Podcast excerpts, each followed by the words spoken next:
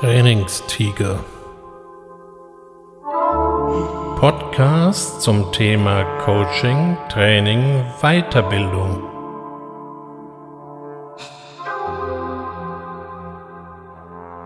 Herzlich willkommen zum Trainingstiger. Haben Sie bestimmte unternehmerische Vorbilder? Wenn man den sozialen Netzwerken glauben darf, gibt es größere Menschenmengen und Unternehmer, die Richard Branson bzw. Elon Musk nacheifern wollen. Diesen beiden ist angeblich gemein, dass sie ausgesprochene Frühaufsteher seien und bereits um halb sechs, also fünf Uhr dreißig, spätestens mit ihrem jeweiligen Tagwerk beginnen. Jetzt muss ich sagen, ich kenne die beiden Herren nicht persönlich und kann diese Aussage weder bestätigen noch dementieren. Interessant ist die Folge, die daraus gezogen wird, nämlich, dass wer ein erfolgreicher Unternehmer sein wollte, mindestens genauso früh wie diese beiden Herren zu arbeiten anfangen müsste, gemäß dem alten Sprichwort, der frühe Vogel fängt den Wurm. Nun gibt es allerdings eine ganze Reihe von Menschen, die wahrscheinlich angesichts dieser Perspektiven eher antworten würden, von wegen der frühe Vogel kotzt den Wurm, weil sie eher am Abend aktiv werden und problemlos bis 3 Uhr in der Früh arbeiten können. Diese Menschen nennt man auch Eulen. Und genau das meine ich. Es geht um die Chronotypen. Statistischen Erhebungen nach sind ungefähr 20 bis 30 Prozent der Menschen Lerchen. Das sind dann so Gestalten wie Richard Branson und Elon Musk, die es offensichtlich schon sehr früh aus dem Bett und in die Aktivität zieht. Ungefähr die gleiche Anzahl sind aber dann die sogenannten Eulen, die werden erst ab 18 Uhr so richtig munter und da kann es dann eben auch schon mal tief in die Nacht oder in den frühen Morgen gehen, je nach Betrachtungsweise. Und dann bleiben noch die sogenannten Kolibris, die finden es weder besonders ansprechend vor Tau und Tag schon zu arbeiten, allerdings auch nicht bis tief in die Nacht. Die sind so über den Tag hin aktiv. Wieso manche Menschen so und andere wiederum anders gestrickt sind, ist nicht geklärt. Als Begründung wird hier gerne eine genetische Disposition ins Feld geführt. Das klingt immer gut und damit ist erstmal der Grund aufgeräumt und zu sagen, es liegt an den Genen, ist ja wesentlich eleganter als zu sagen, ich habe keine Ahnung. Was mich an der genetischen Disposition so ein bisschen stutzig macht, ist die Tatsache, dass der jeweilige Chronotypus durchaus wandelbar ist.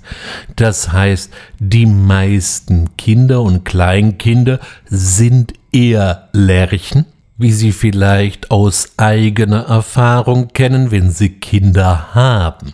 In der Pubertät und danach auch noch verschiebt sich der Chronotypus bei den meisten Richtung Eulen. Das heißt, sie sind durchaus eher nachtaktiv und vor zehn nicht wirklich ansprechbar. Bei vielen ändert sich das dann so allmählich in den Zwanzigern wieder und dann wird die betreffende Person entweder ein Kolibri oder entwickelt sich gar zu einer Lerche. Im Alter neigen dann die meisten von uns wieder zu Lerchen zu werden. Da gibt es auch den schönen Fachausdruck der senilen Bettflucht.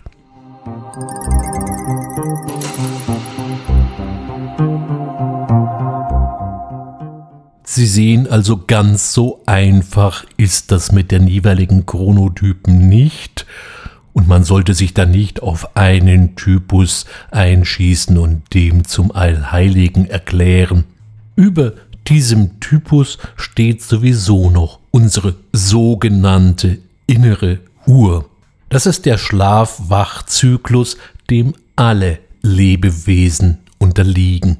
Übrigens, wenn Sie Menschen in eine Räumlichkeit einsperren, die vom normalen Hell-Dunkel-Zyklus ausgeschlossen ist, sei es ein Bunker oder von mir aus eine Station in der Antarktis während der Polarnacht, und sie haben die Aufgabe, einfach dann zu schlafen, wenn sie müde sind. Und wenn sie ausgeschlafen ist, sollen sie aufstehen. Und danach bitte erst wieder schlafen, wenn sie längere Zeit schlafen wollen, also kein Nickerchen zwischen rein machen. Und das Ganze mal über längere Zeit beobachtet, kommt raus, dass der Mensch unter diesen Bedingungen einen 25-Stunden-Zyklus an den Tag legt. Also ziemlich genau eine Stunde mehr als die astronomische Uhr. Auch hierfür kann ich noch keine exakte Begründung einführen. Das ist durchaus ein Objekt der Forschung. Was wir heute wissen, ist, dass unser Zeitempfinden und unser Schlaf-Wach-Zyklus durch den Thalamus gesteuert wird. Das ist ein Bereich im Mittelgehirn.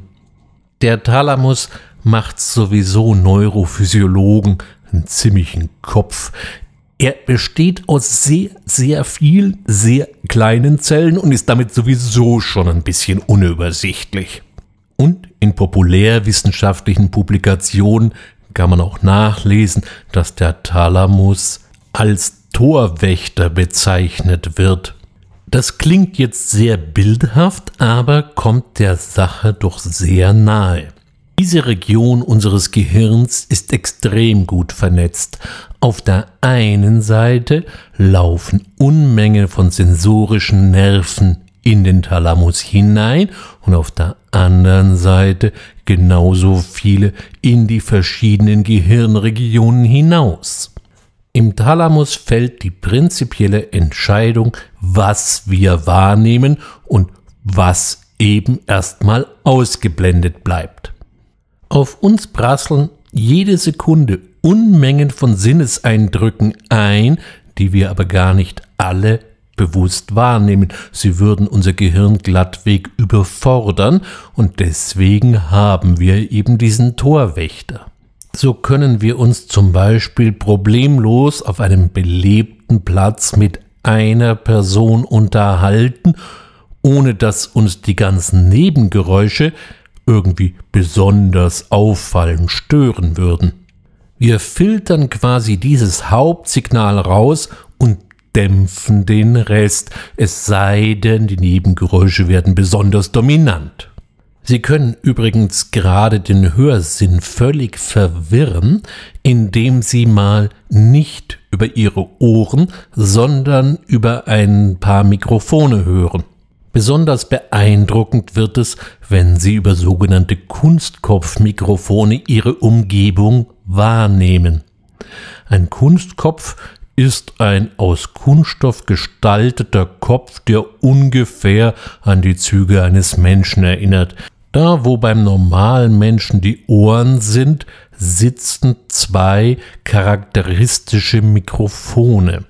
Ursprünglich wurden Kunstköpfe für Hörspiele konzipiert, um einen möglichst naturgetreuen räumlichen Eindruck aufzuzeichnen.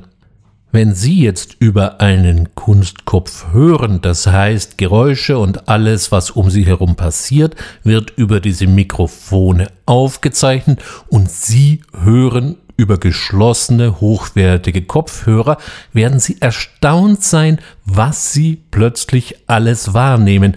Dabei müssen diese Mikrofone noch gar nicht besonders empfindlich oder hoch aufgedreht sein. Ihnen wird alles Mögliche auffallen, wie die Schritte auf dem Teppich, da raschelt dann plötzlich viel intensiver, als sie das jemals wahrgenommen haben, oder was an irgendwelchen Geräuschen im Raum auftritt.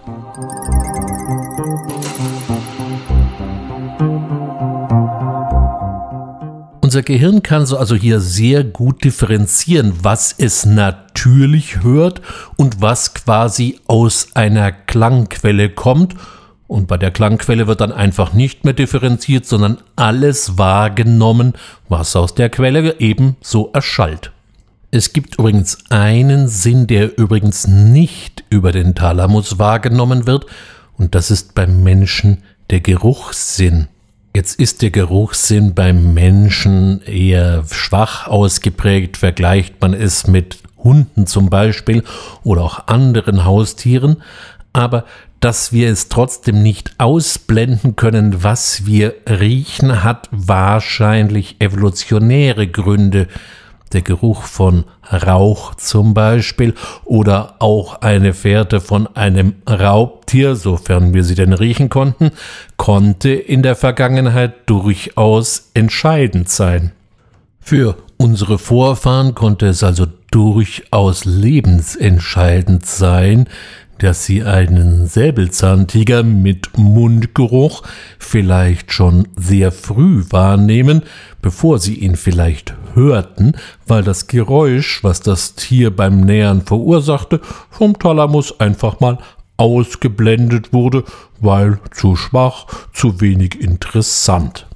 Darüber hinaus haben Experimente gezeigt, dass Gerüche beim Merken von Informationen durchaus hilfreich sein können. Damit wir uns etwas merken können, bilden wir Assoziationen zu anderen Sinneseindrücken, zu dem, was wir gehört haben, was wir gesehen haben oder eben auch, was wir an Geruch wahrgenommen haben und verbinden dies mit der eher abstrakten Information.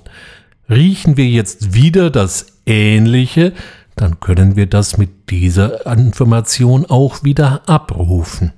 Das wirkt jetzt auf Anhieb ein wenig abstrakt und ist wahrscheinlich im Umfeld des unternehmerischen Lernens eher eine Nebeninformation. Auf der anderen Seite erinnern Sie sich doch mal selber, wenn Sie an einer Bäckerei vorbeigehen, welche Erinnerungen kommen Ihnen da teilweise hoch, wenn Sie den Geruch von frisch gebackenem Brot wahrnehmen? Gerade im Langzeitgedächtnis verbinden wir viele Eindrücke mit bestimmten Gerüchen. Auf der anderen Seite zeigt uns unser Torwächter, also der Thalamus, wieder einmal, dass das Multitasking eine Mehr ist. Wir können uns immer nur auf eine Sache fokussieren. Okay, manche von uns können sehr schnell von einem Reiz auf einen anderen umschalten, aber parallel läuft da gar nichts. Das ist übrigens geschlechtsunabhängig. Es wird ja immer gerne behauptet, Frauen werden multitaskingfähig und Männer wären das weniger. Aber in diesen ziemlich grundlegenden Strukturen unserer Gehirne sind wir dann doch eben alle gleich. Das Umschalten von einem Reiz auf einen anderen oder von einer Aufgabe auf eine andere, das kann man natürlich trainieren. Und wenn man das dann schnell genug macht, dann wirkt es für den unbeholfenen Beobachter vielleicht parallel. Faktisch aber ist, arbeiten wir trotzdem und zwar alle rein seriell. Und damit sie das auch entsprechend leisten können, brauchen sie genügend Schlaf. Lassen Sie sich da nichts von irgendwelchen Propheten aus dem Internet einreden, hören Sie möglichst auf Ihren eigenen Körper und Ihre eigene Veranlagung. Und je nachdem, wie Sie jeweils aufgestellt sind, hören Sie diesen Podcast ja vielleicht auch spät in der Nacht dann wünsche ich Ihnen an dieser Stelle einen schönen Abend oder vielleicht doch eher früh am Morgen, dann kann ich Ihnen nur einen schönen Morgen wünschen und allen anderen, die man unter dem schönen Begriff der Kolibris zusammenfasst, wünsche ich Ihnen ganz allgemein eine gute Zeit, freue mich, wenn Sie mir bis hierher gefolgt sind und verbleibe bis zum nächsten Mal. als Ihr Ulrich Wössner.